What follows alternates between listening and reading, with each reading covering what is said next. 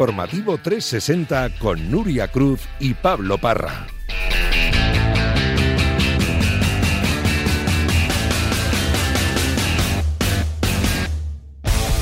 Hola Nuria Cruz, ¿qué tal? Muy buenas. ¿Qué tal, Pablo? Buenas tardes. Pues al final ganó Argentina, Al final ganó Argentina. la que tú querías. Aunque podir- podría haber ganado Francia perfectamente. ¿eh? Fíjate que se yo, yo hubo un momento que pensaba que iba a ganar Francia. Yo también, yo Cuando también. empató Mbappé dije, uff, Y sobre todo cuando volvió a empatar eh, en la prórroga. en la prórroga. Es que la última parada del Dibu, es que el Mundial del Dibu es mucho, ¿eh? Es una, fue una final, no sé, increíble. La verdad que para el aficionado, pues un placer. Pues sí, yo creo que es el mejor partido de fútbol que he visto. Puede ser, sí, sí, sí.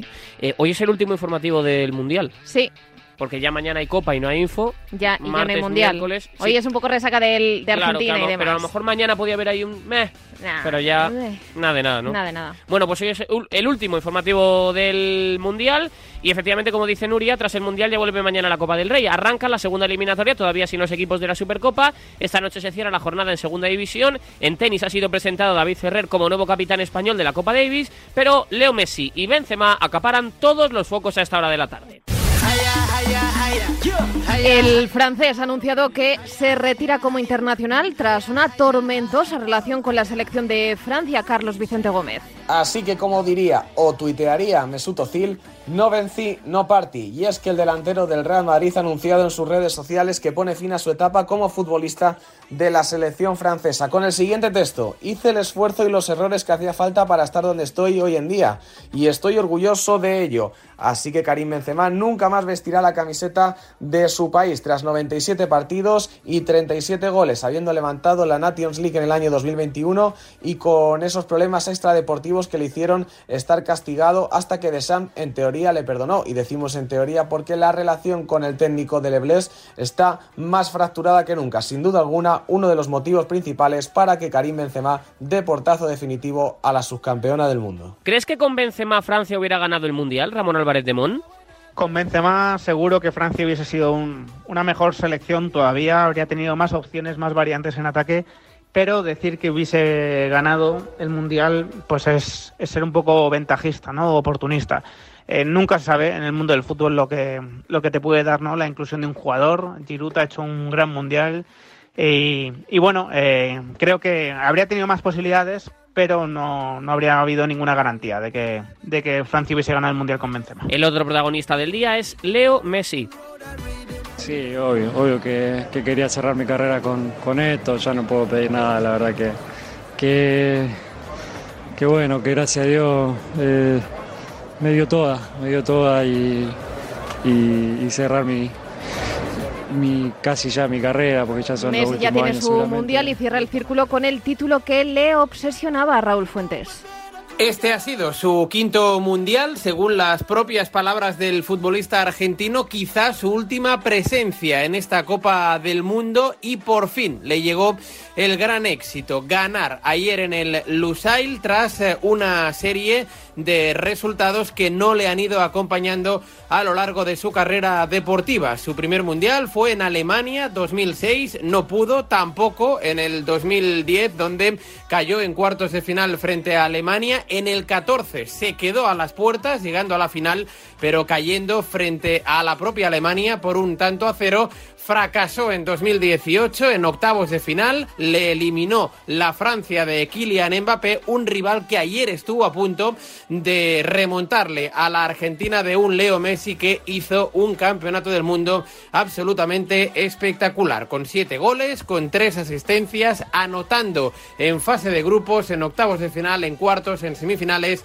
y el doblete ayer en la final. Un futbolista legendario que a sus 35 años dijo ayer después del partido que todavía no se retira de la selección, pero que seguramente no le va a alcanzar para llegar a la cita mundialista del 26 en Estados Unidos, en México y en Canadá.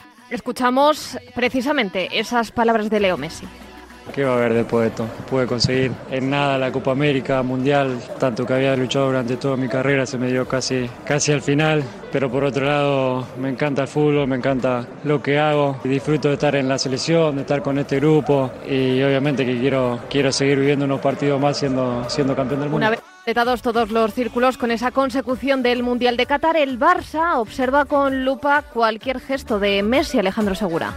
Sí, está claro que se va a mirar con lupa todo lo que haga Leo Messi en la celebración del Mundial. Se espera algún guiño hacia el Barça, eso está claro. De hecho, ayer Joan Laporta ya felicitó al ídolo de Barcelona, al ídolo del Barcelona, mejor dicho. Así que eh, en el Barça están felices y contentos de que Leo Messi haya ganado y haya conquistado esa copa tan querida por el propio futbolista. ¿Cuál es la realidad de Messi y el Barcelona? Está claro que para todo el mundo en Barcelona sería un sueño que Messi volviera y acabara su carrera en el Barça, pero es muy difícil, es altamente improbable que eso ocurra, porque el Barça sigue teniendo problemas con ese fair play financiero, de hecho la nueva circular que envió la liga de las nuevas normas de cara a la próxima temporada hacen que el equipo azulgrana se ahogue un poquito más, están teniendo problemas para inscribir la renovación de Gaby como futbolista de la primera plantilla. Así que es una utopía pensar que Messi podría volver al Barça después de haber conquistado este mundial. ¿A este Messi te lo traerías de vuelta al Barça? Antes escuchamos a Andrés Iniesta sobre el argentino en Barça Televisión. Leo pues eh,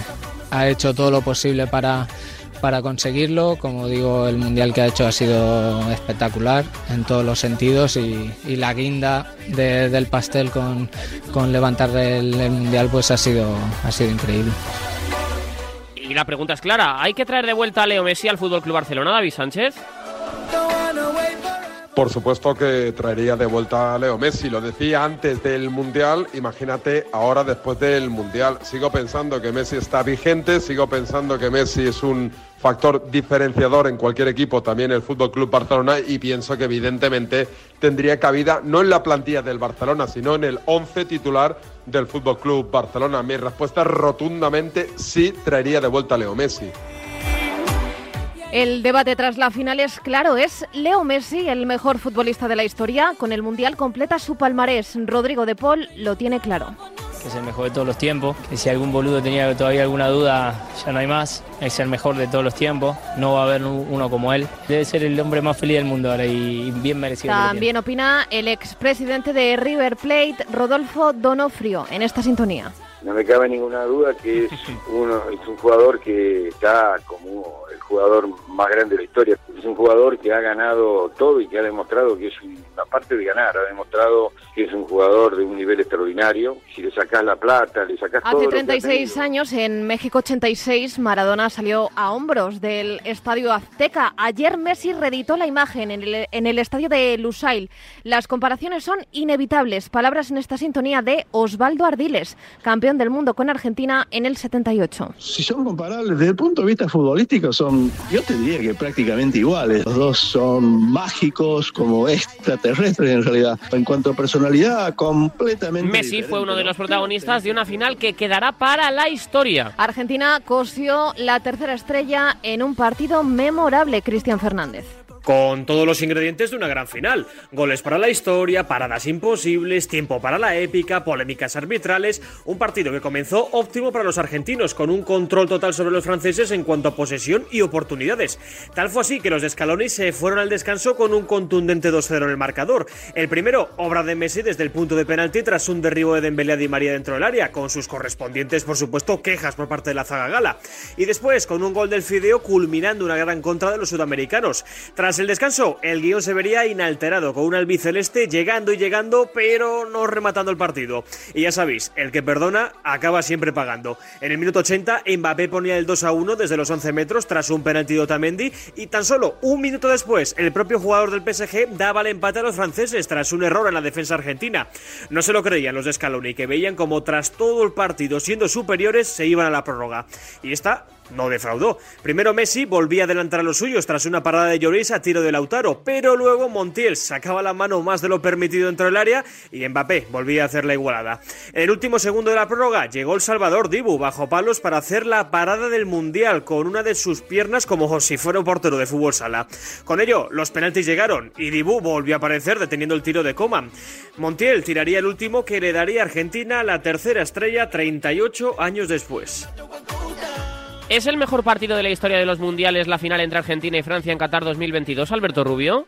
No lo sé, me gustaría mojarme para bien o para mal, pero ni he visto todos los partidos de la historia de los mundiales, ni conozco al detalle todas las finales de la historia de los mundiales y hay por ahí quien me podría achacar que no recuerdo el milagro de Berna, el maracanazo, la final del 66 con ese hat-trick de Hars a lo Mbappé, barriendo para casa a final de 2010 o en 2014, aunque no fuera final, el, el sonado Mineirazo. Lo que sí que puedo decir es que vimos un espectáculo único en Lusail, una final sacada de un guion cinematográfico de Hollywood, con alternativas de todos los colores y por todos los eh, bandos, pasando de ese 2-0 al 2-2, volviéndosele adelantar a Argentina en la prórroga, igualando nuevamente Francia con el Dibu otra vez de héroe en la mm, tanda de penaltis y fue el colofón al que para mí, aquí sí que lo tengo claro, no es el mejor mundial de la historia, pero tuvo un broche de oro.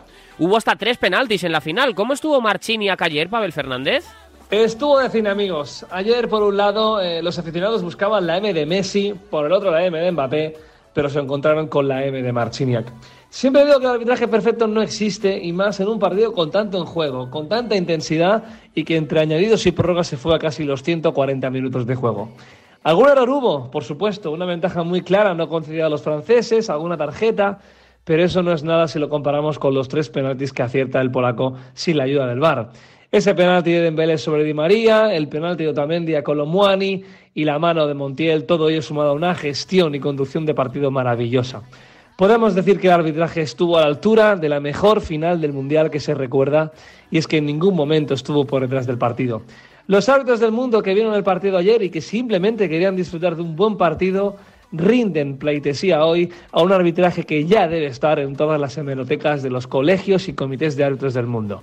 Siempre decimos, sin polémicas no tendríamos mucho que contar. Pues mira, aquí estamos en Radio Marca sin polémicas y también aplaudiendo cuando toca al tercer equipo, el de los árbitros. La afición argentina celebró el título por todo el mundo. Por ejemplo, aquí en Madrid se registraron incidentes esta pasada madrugada, Cristina Blanco que han acabado con hasta tres detenidos. La Policía Nacional ha realizado cargas durante la celebración de unos 3.000 aficionados argentinos en la Puerta del Sol de Madrid por su victoria contra Francia en la final del Mundial de Qatar.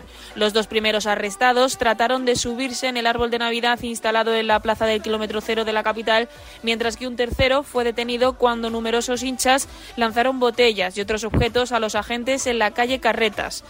Tras varias horas de festejos, este domingo en el centro de la capital, la policía contabilizó hasta cinco agentes heridos leves. Los primeros momentos de tensión se vivieron cuando dos aficionados intentaron encaramarse en el árbol de Navidad de la Puerta del Sol, por lo que fueron detenidos. Después, sobre las 12 de la noche, un grupo de hinchas empezó a lanzar objetos contra los agentes, lo que obligó a los antidisturbios a realizar cargas y desalojar la zona. Un aficionado fue arrestado y a los tres detenidos les atribuyen los delitos de atentado contra gente de la autoridad, desórdenes públicos y lesiones. Un triunfo también muy celebrado en Coruña y es que Scaloni jugó siete temporadas en el Deport de Augusto César Lendoiro, el expresidente en Radio Marca. Para mí, desde luego, no ha sido ninguna sorpresa en absoluto el que él se haya convertido en entrenador lo llevaba dentro. Lo que sí me ha llamado la atención es la rapidez en que lo ha podido conseguir. Ahora queda la fiesta con todo el equipo. ¿Sabemos cuál es el planning de Argentina al llegar a Buenos Aires, Fran González? A partir de las 8 de la tarde en Argentina 12, en nuestro país está previsto el recibimiento de los ganadores del Mundial tras un eh, largo viaje desde Doha de casi 20 horas de duración. Un vuelo que está cruzando el planeta y llevará la Copa del Mundo a los aficionados argentinos, quienes han esperado este momento desde 1900 1986. El lugar, la capital argentina, Buenos Aires.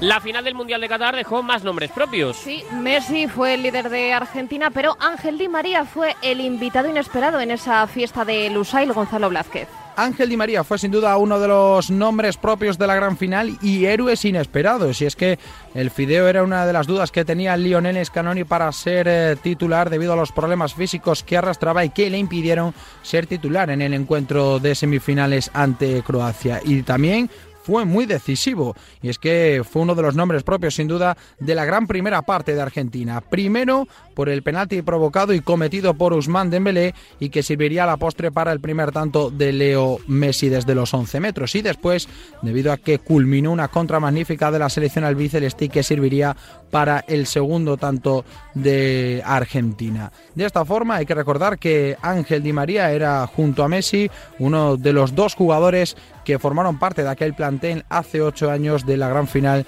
ante Alemania y que cayeron derrotados en este caso. Por lo tanto, Ángel Di María, sin duda alguna, es un hombre feliz y sus lágrimas fueron evidentes al final del encuentro y durante el mismo debido a que consiguió su propia revancha personal coronándose como campeón del mundo. Y el otro nombre propio en clave albiceleste es el del Dibu Martínez.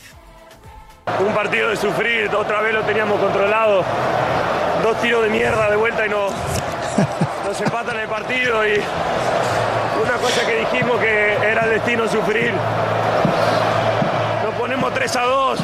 Era el, fue el héroe en el minuto 120 y también en esa tanda de penaltis, Rafa Maínez. Pues sí, Dibu Martínez, Emiliano Martínez, que es el héroe de los penaltis que han convertido a Argentina en la campeona del mundo por tercera vez en su historia. El portero del albiceleste paró un penalti a Coman en la tanda y también mostró su personalidad en todo momento, algo que ya le ha llevado a que todo el mundo le conozca como un parapenaltis y lo volvió a demostrar ya no solo en esa final, sino durante todo el torneo. Así que podemos decir que uno de los héroes de la selección argentina en este tercer título mundial es Emiliano Martínez. ¿Es el Dibu Martínez un portero para estar en un club mayor, Nahuel Miranda? A mí me sigue generando dudas la figura del Dibu Martínez. Un portero que es cierto que parece haber nacido para los grandes momentos, pero que en el día a día de la liga me da la sensación de que acaba penalizando. El Aston Villa es un club con una aspiración muy grande. El proyecto con Unai Emery tiene muy buena pinta y creo que un pasito más para el Dibu puede ser uno de esos fichajes que igual está inflado por una gran actuación en el Mundial, que eso nadie lo pone en duda. Me da la sensación de que el Dibu es un portero más decisivo en el momento clave que regular en el día a día de la liga y para mí eso le cierra la puerta de momento de un club más grande, un club que tendría que ser casi un aspirante a la Liga de Campeones. El Mundial de Qatar deja tres rojiblancos como campeones de Paul, Nahuel Molina y Ángel Correa, además de Antoine Griezmann como subcampeón. El presidente del Atlético de Madrid, Enrique Cerezo, saca pecho. Cuando un jugador es campeón del mundo, pues realmente pocas cosas ya hay que decir de él, ¿no? Pero realmente estamos contentos, orgullosos y felices y desde aquí les mandamos un fuerte abrazo y una gran felicitación por el gran trabajo que han hecho en el Mundial. Y sobre todo recordar, no a vosotros, que realmente ya lo sabéis, ¿no? que el Atlético de Madrid ha sido yo creo que el equipo que más jugadores ha tenido en la final del Mundial. Y mención especial a Enzo Fernández, mejor joven del Mundial, jugador de River hasta la temporada pasada, ahora en el Benfica, Augusta, en el Real Madrid. Mensaje de Rodolfo Donofrio al Club Blanco es lo que es Real Madrid, tiene ese juego de, pase en profundidad y tiene gol. Yo creo que eso es algo que, tiene, no sé, por, lo digo como, como Inter Real Madrid, ¿eh? No, imagínate que ya no estoy vendiendo nada, no estoy vendiendo jugadores, estoy haciendo un negocio, un club portugués, pero realmente me parece un jugador que me gustaría que esté en un equipo. Una de las imágenes de la final, las lágrimas de Scaloni en el césped del Lusail Stadium. Yo sé que eh, uno siempre dice la familia, pero en mi caso yo, si mi papá me está viendo, creo que sí.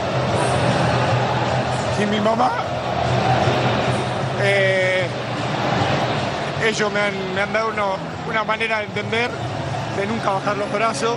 La Argentina de Scaloni, tres títulos en un año y medio, Sergio Núñez. Campeón de la Copa América con el Maracanazo 2021 ante Brasil, campeón de la Copa Campeones con Mebol UEFA ante Inglaterra en 2022 y campeón del mundo desde ayer ante la Francia de Mbappé en el Lusail Stadium de Qatar. El caballo, como le apodaron en sus años en el Deportivo de La Coruña, cogió la selección en noviembre del 18 después del fiasco de la albiceleste en el Mundial de Rusia. Lo hizo a modo de interino y sin experiencia alguna como DT. Un debut con victoria 3-0 ante Guatemala. Renovó a la selección, cambió por completo el concepto del albiceleste pero no fue hasta lograr el tercer puesto de la Copa América de 2019 cuando el Chiqui Tapia, presidente de la AFA, le confirmó como técnico hasta la Copa América de 2021. Maracanazo mediante, Scaloni rompió la racha negativa de 28 años de sequía. No ganaba la Argentina un título desde la Copa América del 93. Ahora, y 18 meses de locura después, Qatar pone a la escaloneta una guinda histórica.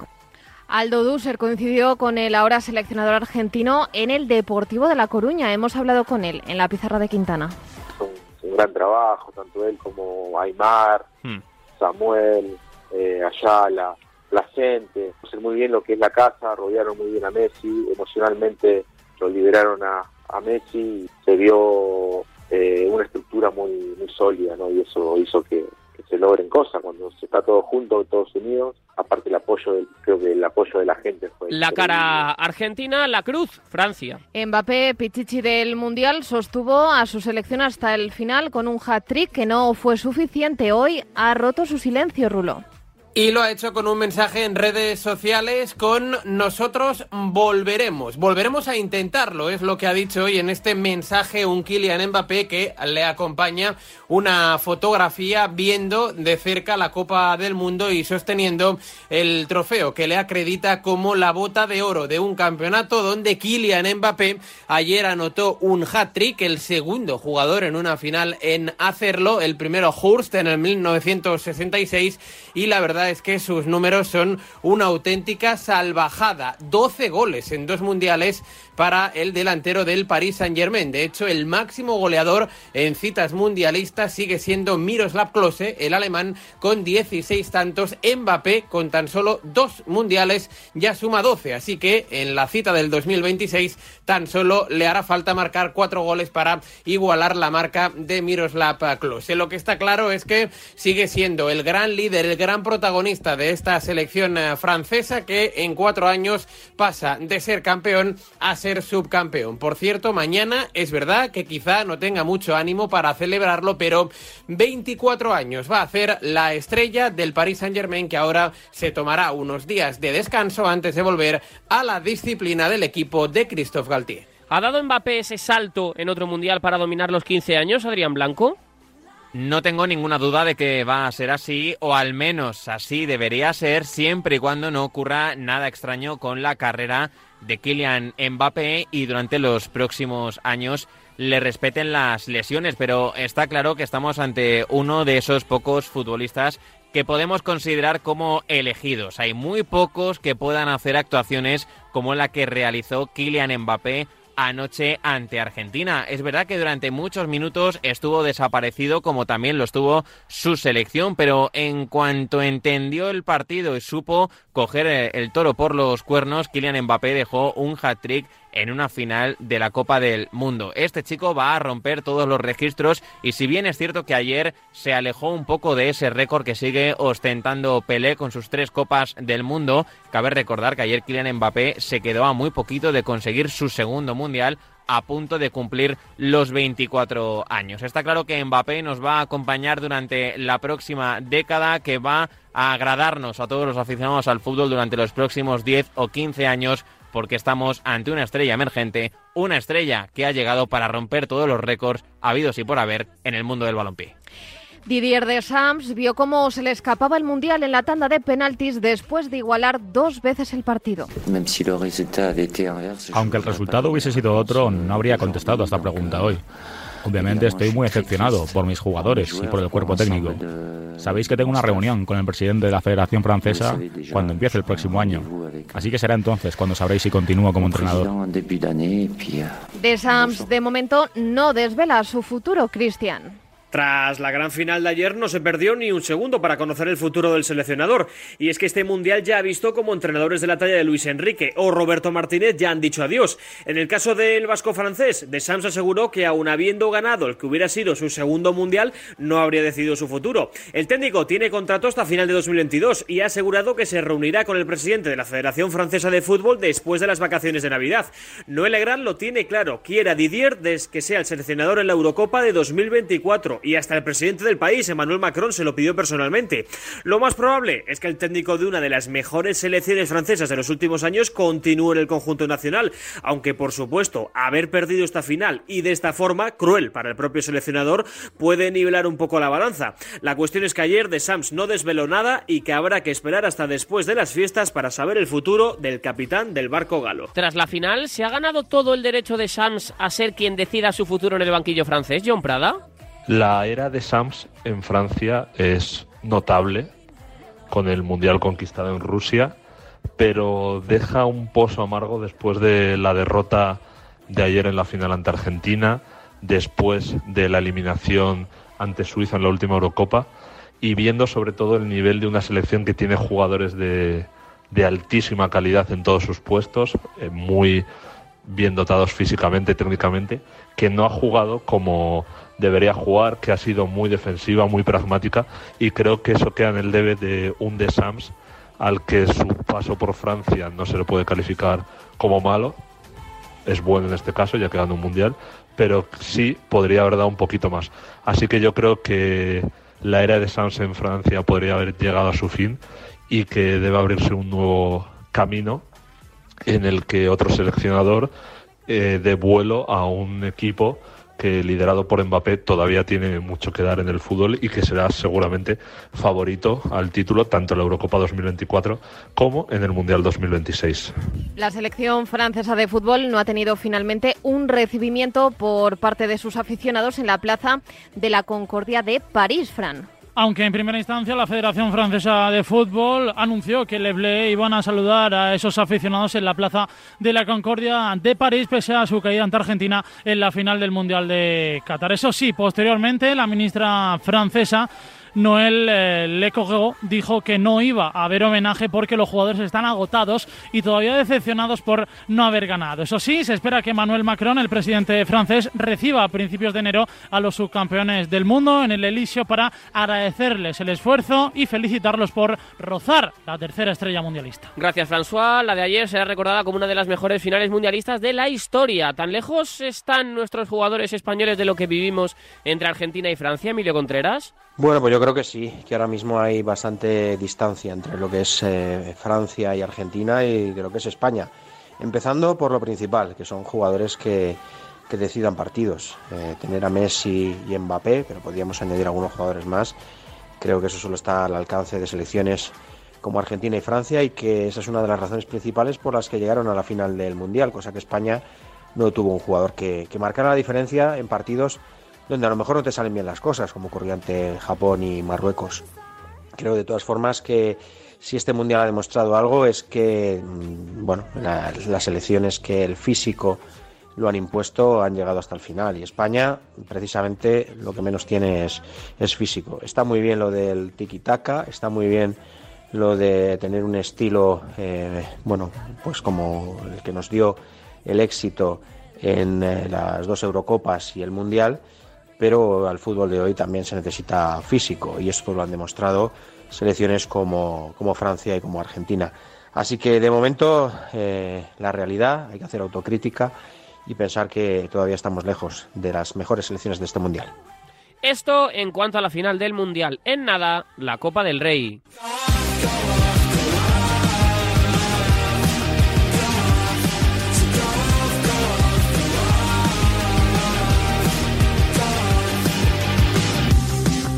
Informativo 360 con Nuria Cruz y Pablo Parra.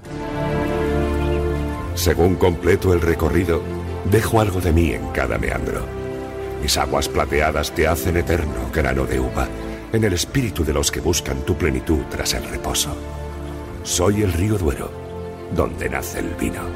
Bodegas Lleiroso Lleiroso Crianza y Reserva, Ribera del Duero. Ken Follett, Isabel Allende, Mario Vargas Llosa. Marca te trae en exclusiva acción y aventura. Una colección de novelas que te hará vivir aventuras plagadas de acción, secretos, enigmas o conspiraciones. Cada semana un libro con trepidantes historias repletas de acción. Cada sábado un libro por solo 5,95 euros en tu kiosco. Solo con marca.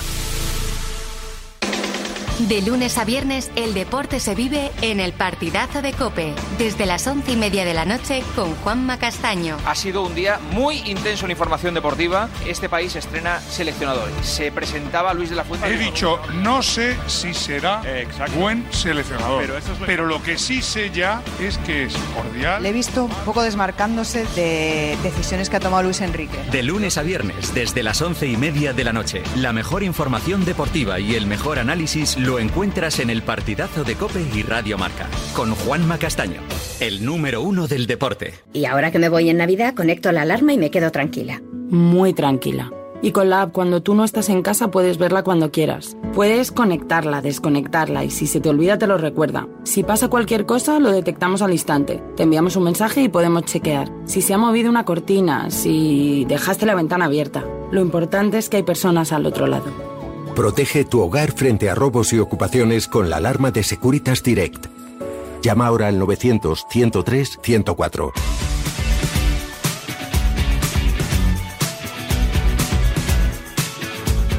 Terminado el Mundial de Qatar, habrá que esperar hasta la semana que viene para el regreso de la Liga. El Real Madrid reiniciará la competición a finales de año ante el Valladolid. Hoy protagonismo para Carlo Ancelotti, que ha hablado sobre su futuro en una radio italiana, Chitu. El técnico merengue ha sido protagonista en el día de hoy y no por el entrenamiento que ha oficiado en Valdebebas, sino por las declaraciones que ha dejado a la cadena de radio RAI en Italia donde ha hablado sobre ese supuesto interés, el cual no ha desmentido, de la selección brasileña en hacerse con sus servicios. Dicho lo cual, Carlo Ancelotti ha dejado bastante clara cuál va a ser su conducta. Él tiene contrato hasta el año 2024 y ha asegurado que si no le echan no se va a mover de la capital de España. Vive el día a día, pero está encantado con la ciudad de Madrid y con su trabajo dentro del Real. Así pues, Carlo Ancelotti da un portazo, al menos temporal, a todos aquellos rumores y circunstancias que le vinculaban con la selección brasileña. No se moverá del Real Madrid a menos que el club blanco le eche hasta verano del año 2024. También ha aprovechado para mostrar su admiración hacia la figura de Lionel Scaloni y a destacar nombres propios de la selección argentina proclamada campeona del mundo, como son Enzo Fernández o Julián Álvarez. En Barcelona, los internacionales españoles ya se han reincorporado a los entrenamientos, Alejandro. Sí, poco a poco Xavi va recuperando efectivos. De hecho, el viernes pasado ya adelantaron vacaciones tres internacionales españoles, como es el caso de Alejandro Valderic García y Ansu Fati. Ya han vuelto todos los eh, demás. Se está previsto que para el jueves eh, vuelvan los brasileños y los neerlandeses y el próximo lunes, la próxima semana, volverán los futbolistas franceses que han llegado hasta la final del Mundial, como es el caso de Koundé y Ousmane Dembélé. Todo esto para preparar el partido del día 31 de diciembre contra el Español a las 2 del mediodía en el Camp Nou. Xavi también tiene buenas noticias y es que ya han recibido el alta médica Frank Kessie y Pablo Torre, así que Xavi tiene disponible a todos sus efectivos y hoy ha hablado Andrés Iniesta desde el entrenamiento del Barça y ha dicho que espera que sea una temporada exitosa para el Barça. Desde la lejanía pues eh, se sigue todo lo que se puede y sobre todo desde fuera pues deseando que vaya bien, deseando lo mejor y, y con la confianza de que, de que así sea y ojalá y, est y esta temporada pues se vuelva se vuelvan a levantar los títulos que, están en juego y, y eso es lo único que deseo. Sin salir del Barça, se acaba de presentar la nueva docuserie del Club Azulgrana. Ha hablado Joan Laporta. Es de justicia histórica que Leo Messi tuviese su mundial. Los aficionados estamos muy agradecidos de su talento y escuchamos a dos culés, Ansu Fati y Pedri. Sí, la verdad que, que, bueno, con muchas ganas de, de ver el, el documental. Eh, sí, así la gente bueno, eh, nos conoce ¿no? más de van más de dentro y puedan disfrutar de, de lo que hacemos eh, el día a día. Sí, bueno, como, como dices, eh, ha sido ¿no? un camino largo de, de, grabación y que la gente bueno, eh, va a disfrutar y va a ver todo el trabajo que, que hacemos día a día del, sí, del yo creo que sí, es, eso, como tú dices, es algo que, que, la gente no está habituada a ver y creo que les hará mucha ilusión y por supuesto verlo. Pues, y en el Atlético de Madrid, Simeone, que vio a Argentina ganar ayer el Mundial, ha insistido hoy en el 11 de Copa y además hemos podido escuchar este mediodía a Enrique Cerezo y Ainhoa Sánchez. Simeone dirigió la sesión del Atlético tras ver en directo cómo Argentina ganaba el tercer mundial de su historia. El técnico cogió un avión y se puso al mando del primer entrenamiento tras el fin de semana. Y con el Cholo al mando, los rojiblancos probaron con la misma alineación del viernes, es decir, defensa de tres centrales, Jiménez, Savic y Hermoso, aunque Ronildo también participó, con Llorente y Carrasco en las bandas. El doble pivote será para Coque y Bitzel, mientras que los tres puestos de ataque los ocuparán Joao Félix, Lemar y Morata. No estuvo la sesión con Dogbia, con una indisposición, pero sí Reinildo. Y en el almuerzo tradicional de Navidad que el Atlético de Madrid ofreció a los medios de comunicación, habló el presidente Enrique Cerezo con recados para lo que queda de temporada. Estamos a punto de llegar al Ecuador de la temporada y obviamente esperábamos un mayor desempeño en la Liga de Campeones. Nuestro objetivo era alcanzar cuartos octavos, como lo veníamos haciendo habitualmente, Pero la verdad es que no podemos dramatizar y ahora debemos focalizar todo nuestro esfuerzo en la Liga y la Copa del Rey. Nos quedan por disputar 24 partidos de Liga y nuestro objetivo, como todos sabéis, es clasificar. Los rojiblancos juegan el jueves en Copa, aunque la segunda ronda arranca mañana con ocho partidos. Rafa Maínez. Pues sí, lo hace además con muchísima emoción. Esta segunda ronda de Copa del Rey, como has dicho, arrancará este martes con ocho partidos desde las 7 de la tarde. Partidos, por supuesto, que viviremos en el marcador con los Pablos. Tendremos un Guadalajara-Elche, un Intercity Mirandés, eh, también un Diocesano Getafe o un eh, Guijuelo Villarreal, este ya a las 9 de la noche, al igual que el Real Unión Mallorca o el Alcorcón Cartagena a las 10 de la noche desde Canarias, desde la isla de La Palma, Atlético Paso Español y también tendremos uno de los duelos más emotivos por su rivalidad eh, en cuanto al deporte se refiere, ¿no? El Sestao River recibe en las llanas al Athletic Club de Bilbao de un Ernesto Valverde que no se termina de fiar. No sabemos el, el, ambiente que va a haber allí. Es un campo clásico. Además, eh, es un partido de rivalidad. Escuchamos también al técnico del Villarreal, Quique Setién, y al del Elche, Pablo Machín. Ambos hablan del tiempo y del estado del césped. Tenemos un, un escenario seguramente al que no estamos habituados por, por el tema del, del césped. Va a hacer frío, va a hacer seguramente viento, va a llover. Las condiciones no son las más adecuadas para porque esto iguala mucho las situaciones. Somos favoritos, pero lo tenemos que demostrar en el terreno de juego. Que sin duda el también, miércoles pues, turno de Sevilla y de Real Sociedad. Malas noticias en el equipo hispalense porque San Paoli pierde a Marcao Agustín Varela. Pues sí, ha marcado, ya había perdido a Delaney durante el Mundial, por cierto se ha agravado la lesión de Delaney, hoy se ha conocido que tiene roto parcialmente el ligamento lateral interno de su rodilla derecha y va a estar dos meses de baja, pero la noticia que ha trascendido hoy la comunicaba el Sevilla Fútbol Club a través de su página web, tres meses más va a estar de baja marcado, el central que llegó para sustituir a Diego Carlos y que se lesionó el pasado 1 de noviembre jugando con el Sevilla Fútbol Club. El futbolista tiene una lesión el muscular de la que no se ha recuperado va a tener que pasar por el quirófano, lo hará el próximo viernes en la capital de España y el tiempo estimado aproximado de baja es de tres meses. Vamos a ver qué hace el Sevilla en este mercado invernal porque tenía previsto tanto la dirección deportiva como la parte técnica incorporar a un central y vamos a ver ahora si son uno o dos los centrales que vienen, eso sí, hay que liberar fichas, que es el principal problema, el principal escollo con el que se está encontrando el director deportivo de la entidad Monchi. Así que marcado tres meses de baja. Será intervenido, como decimos, el próximo viernes en la capital de España. Y en Donosti, Oyarzábal está más cerca de reaparecer John Cuezba. Es la noticia positiva del día en Donosti, probablemente de las últimas semanas, porque más de nueve meses después, hoy Mikel Oyarzábal ha podido hacer un entrenamiento completo con sus compañeros. Vamos a ver qué nos dice mañana Imanol en la previa del partido de Copa en Corea del miércoles, pero Oyarzábal ha sido hoy uno más en la sesión de grupo puerta cerrada en Zubieta y no es una quimera que pueda ir convocado no para el partido de Copa, pero sí para el partido que cierra el año en Anoeta dentro de 12 días contra Osasuna. Además, buena noticia acompañada del regreso también de Allen Muñoz, que se lesionó a mediados de octubre y que también ha hecho hoy todo el entrenamiento y de la presencia en el entreno también con total normalidad de Diego Rico y Alexander Sorlot que no tuvieron presencia por precaución en el amistoso del viernes contra el Leeds en Inglaterra. Pregunta también para Imanol cómo está Miquel Merino, que ha sido hoy el ausente en esta sesión de buenas noticias en trabajo en Zubieta. En segunda división. Se completa esta noche la jornada con el Leganés Zaragoza a las 9, última hora, Nacho Donado. Un conjunto maño que llega en una racha prácticamente inmejorable y sobre todo después de ganar el último derby ante el Huesca, pero midiéndose a un equipo como es el Leganés que acumula 10 partidos seguidos sin conocer la derrota y un estadio como es Butarque en el que el conjunto maño no ha ganado. Un Zaragoza que se mide también a un viejo conocido como es Idiáquez, cuya salida del banquillo de la Romareda fue traumática y de la que no guarda demasiado buen recuerdo. Un Leganés en el que solo es baja por sanción Raba, al que vuelve Gaku tras el Mundial y el que regresan también tras cumplir sanción tanto Rubén Pardo como Juan Muñoz por parte del Zaragoza. Petrovic regresa a la convocatoria también tras cumplir su sanción y Cristian Álvarez e Iván Azón y Lasure todavía siguen lesionados. Un partido para cerrar esta jornada en el que el Leganés quiere mirar hacia arriba y el Zaragoza quiere dejar de mirar hacia abajo. Y sin salir de segunda del fin de semana, ¿qué destacamos, Rafa?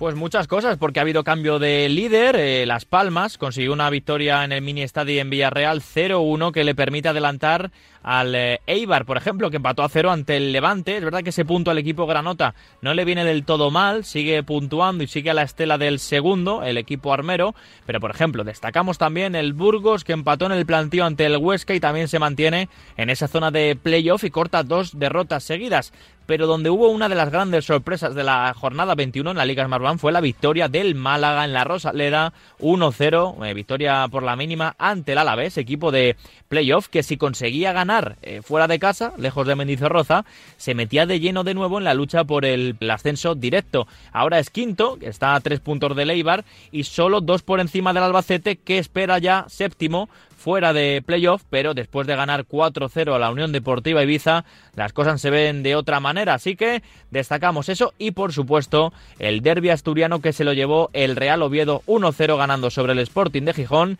y que aprieta un poquito esa zona media de la tabla. Y en fútbol sala se han sorteado las semifinales de la Supercopa, Fran González. Con un bombazo Pablo Parra, Barça, Pozo. La otra semifinal será entre Movistar Inter, mejor clasificado de la pasada fase regular liguera, y el B-Soccer Uma Antequera. La cita el próximo 7 y 8 de enero, el segundo fin de semana de 2023, en el Palau de Sports de Alcira de Valencia. En clave polideportiva arrancamos los premios del deporte femenino.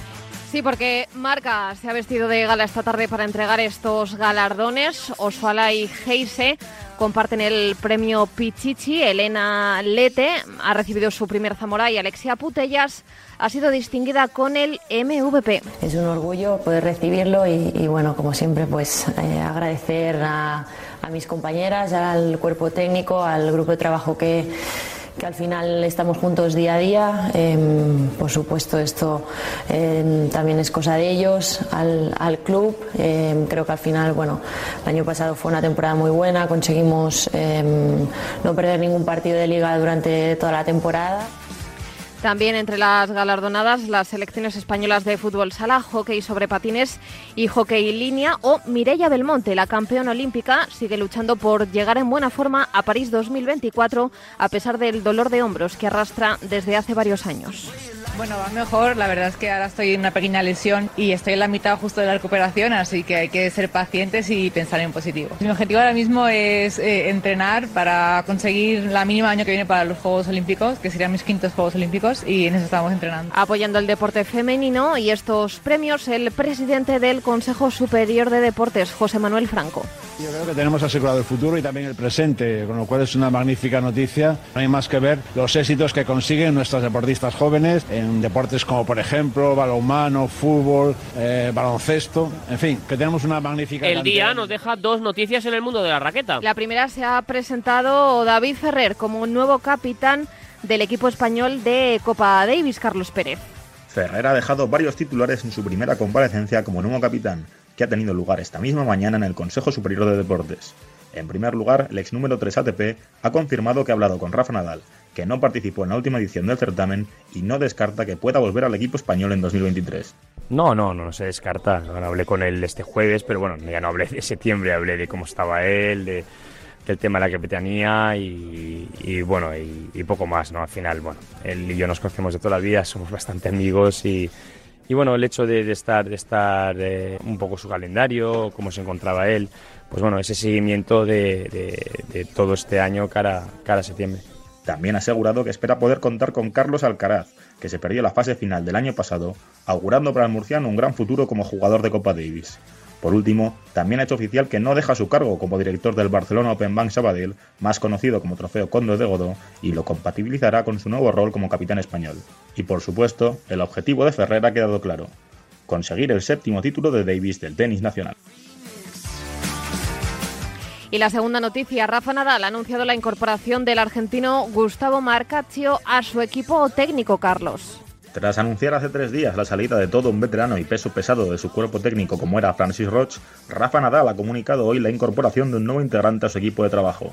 Se trata del entrenador argentino Gustavo Marcacho, que trabajaba en la Rafa Nadal Academy desde 2021 y que ya está integrado con el resto del equipo del tenista manacorí, como demuestra la foto publicada por el propio Nadal en Twitter con Marcacho junto a Marc López y Carlos Moya.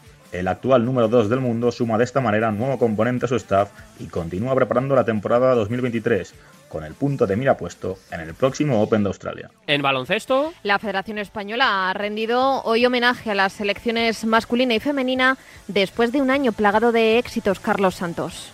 Un eh, merecido reconocimiento a la familia en su globalidad y al trabajo de todo el baloncesto español, que va a cerrar un 2022 inolvidable, con nueve medallas, cuatro oros y cinco platas, rematado por ese campeonato de Europa en Berlín el pasado mes de septiembre. En un acto en la sede de Endesa, con eh, presencia de las nueve selecciones laureadas y con la presencia también del gran capitán de la selección, 247 veces internacional, para Rudy Fernández.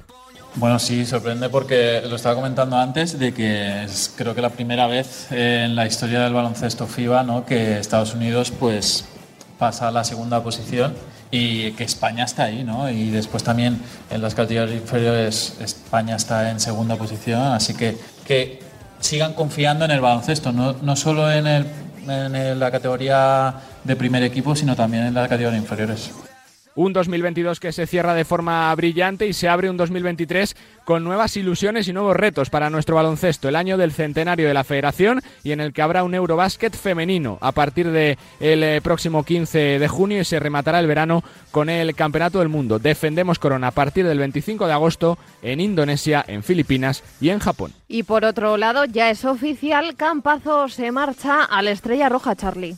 Ya es oficial la llegada de Facundo Campazo a Estrella Roja de Belgrado, el argentino que llevaba ya un par de días en la capital eh, serbia, pasaba esta mañana el reconocimiento médico y era anunciado oficialmente por el club antes de esta tarde ponerse por primera vez a las órdenes de Dusko Ivanovic, uno de los fichajes del año en la Euroliga. Al regreso, dos temporadas después de Campazo al viejo continente, con una gran oferta, 1.8 netos, lo que cobrará de aquí a final de temporada, con opción de ampliarlo para la próxima y con una cláusula de salida que le podría liberar del contrato el eh, próximo verano.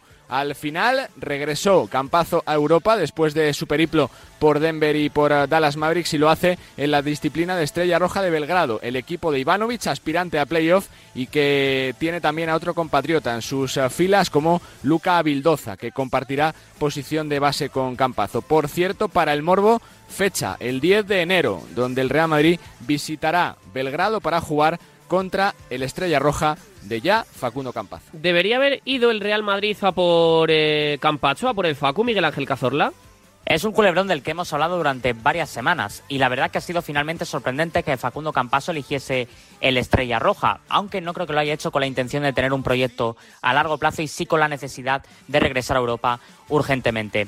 En cuanto al Real Madrid, creo que el conjunto blanco tenía que haber hecho un esfuerzo más por intentar traer al base argentino, dado que ha sido el pilar fundamental y una de los mejores baluartes que ha tenido en los últimos cinco años, pero tenemos que recordar lo que comentamos también semanas atrás y es que el equipo de Chus Mateo con su plantilla puede pelear perfectamente por todos los títulos en esta temporada.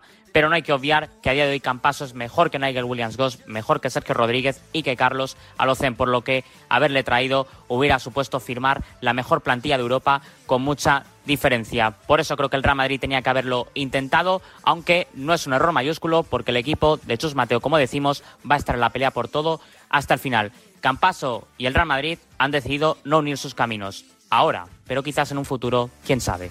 En la NBA, Jokic y Durán exhiben poderío en Mikel Basteguieta. Y es que el pívot serbio de los Denver Nuggets empieza a positar con mucha fuerza para ser de nuevo el MVP de la temporada regular. Sería el tercero consecutivo para él, que es algo que no consigue nadie desde Larry Bird, ya por los años 80 y a todas luces es a día de hoy el gran candidato para llevarse ese premio, más aún con el partidazo de ayer con 40 puntos, 27 rebotes, 10 asistencias para firmar un nuevo triple doble con 50% en tiros de campo y más 20 con él eh, en pista para su equipo, los Denver Nuggets que sumaron así una victoria más ante los Charlotte Hornets. Victoria también de Brooklyn Nets ante Detroit Pistons con 81 puntos combinados de sus dos estrellas, 43 de Durant y 38, bien acompañado por lo tanto por Kyrie Irving. Un partidazo también el de Jordan Poole en la victoria de Golden State Warriors ante los eh, Raptors con 43 puntos de, como decimos, Jordan Poole. Victoria también de Los Ángeles Lakers con un buen LeBron James, 33.7 rebotes, 9 asistencias. Y la victoria también en la noche de ayer de Minnesota Timberwolves por 150 a 126 a Chicago Bulls con un partidazo de Anthony Edwards. Además, en NBA Sundays, en esos dos partidos adelantados de la tarde del domingo, victorias visitantes de los New York Knicks ante Indiana Pacers y de Orlando Magic en el TD Garden ante Boston para ganar dos veces seguidas a los de Massachusetts que ceden ya el primer puesto de la conferencia este en favor de los Milwaukee Bucks. Y cerramos con balonmano porque el Barça no se cansa de ganar, Jorge Dargel. Este pasado domingo el Fútbol Club Barcelona se proclamó campeón de la primera edición de la Supercopa Ibérica masculina celebrada en Málaga al derrotar en la final al Oporto, campeón de la Liga Portuguesa. Sí que sudó mucho más el equipo dirigido por Antonio Carlos Ortega para llegar a la final y eh, al tener que remontar cuatro o cinco goles en semifinales ante el Sporting de Lisboa, campeón de la Copa Portuguesa. Otro título más para el equipo eh, azulgrana que tiene como objetivo lograr una auténtica machada que sería conquistar tres Liga de Campeones consecutivas en formato Final Four. Bueno, pues ahí tenemos el deporte. Cuando estamos a punto de alcanzar las 7 y 58, 6 y 58 si nos escuchas desde la comunidad canaria. Gracias, Nuria. Adiós, chao, chao. Y en nada te tengo que contar palabras de un mito del fútbol, de Lothar Mataus. Te tengo que contar también una renovación importante en el Valencia. Queda mucho marcador por delante.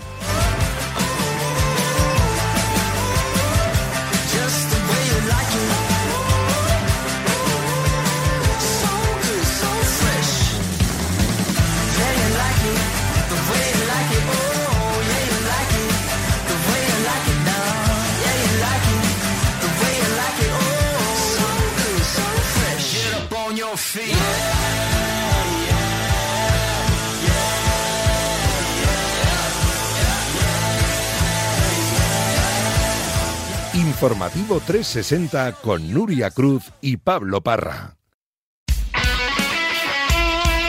El deporte es nuestro. Radio Marca.